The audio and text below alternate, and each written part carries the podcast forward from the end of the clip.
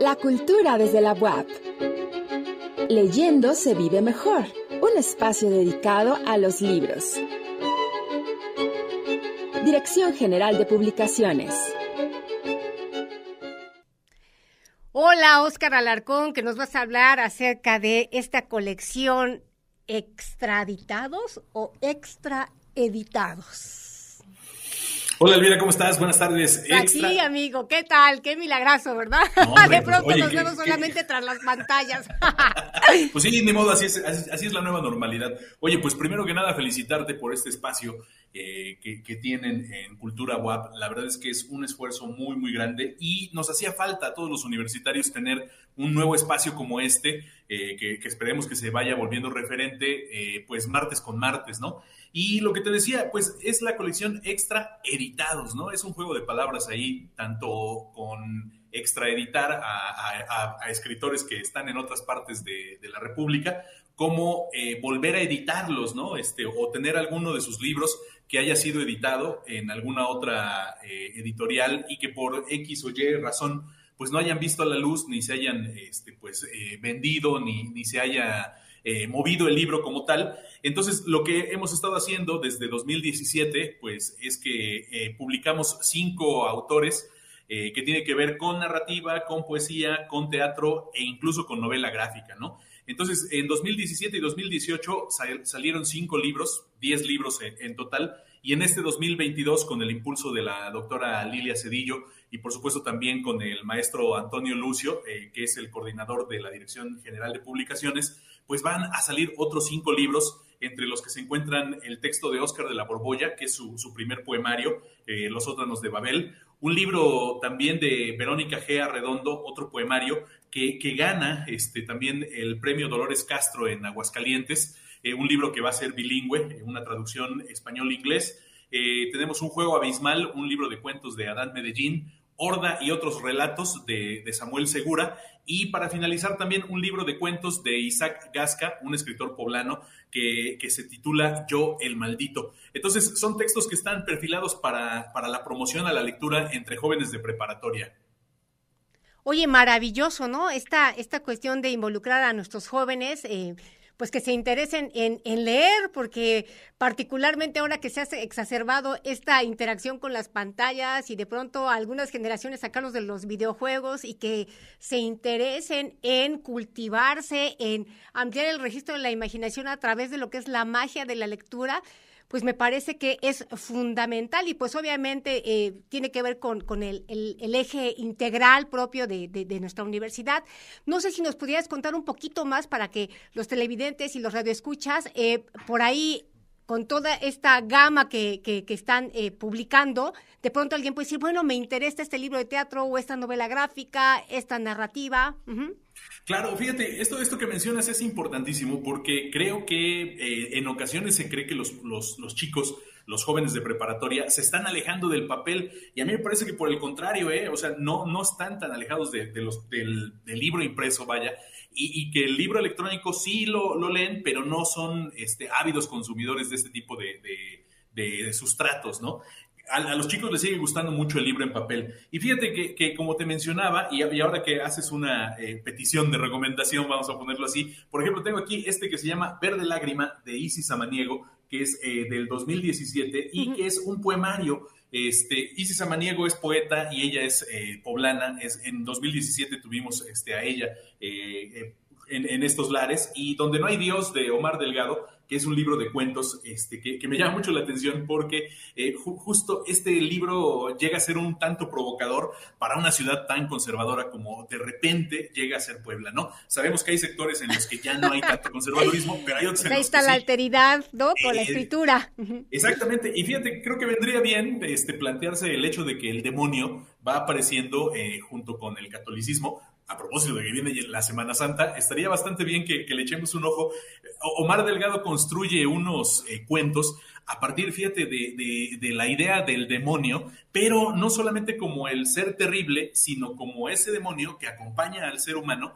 Y, me llama mucho la atención porque hay un cuento en donde un sacerdote del siglo XVII-XVIII en América, eh, pues hace efigies de santos a partir de gente que desafortunadamente asesina y entonces esos cuerpos, esos cadáveres, pues los convierte en, pues en estos santos que son adorados en las iglesias, ¿no? Un texto bastante, bastante provocador. Eh, como bien mencionas, también tenemos eh, la parte de, teatro. Está ahí Josué Eli Almanza, un escritor poblano que también se ha dado la tarea de viajar por el mundo prácticamente, con un texto que se llama Subversivos. Muy, muy interesante lo que Josué Almanza hace, porque el teatro que él desarrolla eh, prácticamente interviene el espectador se moja eh, también cuando él monta los espectáculos, o, no los espectáculos, perdón, sino el teatro, eh, eh, es decir, invade al, espectador. Entonces, también tenemos una novela gráfica que, se llama Salvaje, de, Edgar Camacho, que, ganó el, el, segundo concurso, no es cierto, el primer concurso de novela gráfica que convocó Tierra Adentro por piel de cebolla. Entonces prácticamente nos da su segunda novela gráfica y la tenemos en extraditados.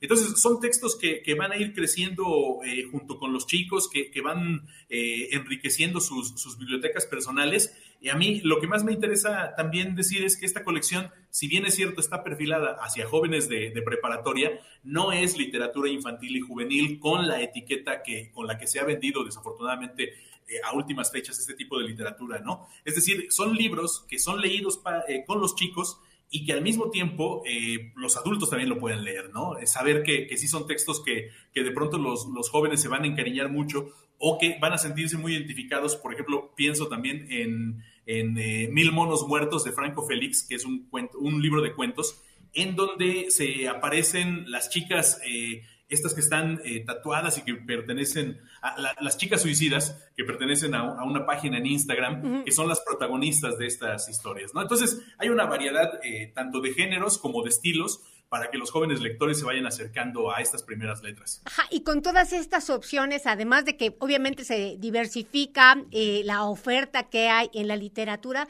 pues también es muy interesante lo que nos compartes, porque eh, nos quitas estos prejuicios que podemos tener si a los jóvenes no les interesa, por ejemplo, el libro impreso, ¿no? Porque para algunos es un fetiche, o sea, hay mucha gente que colecciona libros, aunque no todos los lean, ajá, y eh, esta, esta manera que tienes tú de aproximarte particularmente con los, con los jóvenes preparatorianos, pues obviamente esta proximidad te permite dar cuenta de que precisamente hay una población muy interesada en las publicaciones impresas, porque ahorita que acercaste a, tu, a tu cámara eh, las portadas, pues ya de por sí las propias portadas te generan una atracción, o sea, el color, la forma, el diseño y la tipografía.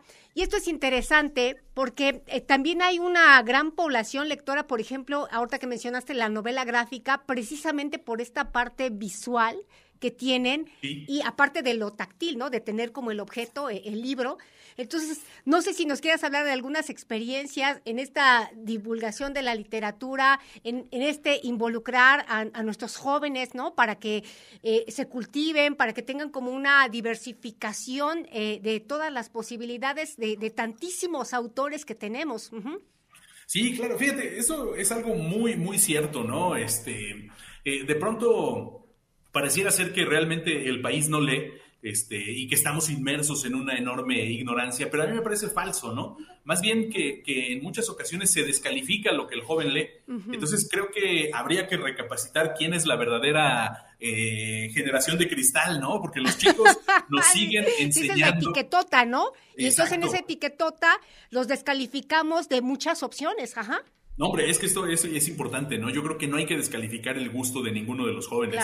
Eh, justo a través del Wattpad, que, que son plataformas en las que los adultos no estamos tan involucrados, ellos van construyendo historias y al mismo tiempo se van dando cuenta que existe una posibilidad no solamente de leer, sino de escribir, que eso también sería algo que, que, la colección extraditados también está llamando, ¿no? Eh, los formatos también eh, son muy interesantes porque pues son prácticamente un cuarto de oficio, o sea, mira, más o menos del tamaño de un lapicero un poquito más, más grande. Este, y estos textos los puedes llevar prácticamente en la bolsa del pantalón, ¿no? O sea, mientras... O sea, los de bolsillo.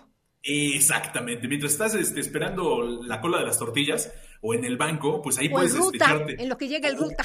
Exacto, en lo que llega al ruta, te avientas un par de cuentos o un par de poemas y, son este, para leer en todas partes, ¿no? O sea, creo que también eso hay que desacralizarlo. Si bien es cierto, hay que leer en la escuela, también hay que leer de manera cotidiana, ¿no? No solamente lo que los maestros nos imponen, porque de ninguna forma voy a descalificar a los clásicos como la Ilíada y la Odisea, pero sí también hay que saber que los chicos necesitan leer otras cosas. Ajá, sus propias épicas, ¿no? Ahorita que citaste al uno de los paradigmas, ¿no? De la épica, o sea, la Ilíada de la Odisea, pues también los chicos tienen otras Iliadas y otras Odiseas, o sea, otros héroes, otras rutas del héroe. Oye, pues te agradecemos muchísimo esto que nos compartes, pues ya sabes, aquí la cultura desde la UAP es tu casa, obviamente tienen muchísimo material que compartir y pues esperemos contar eh, prontamente de nuevo contigo.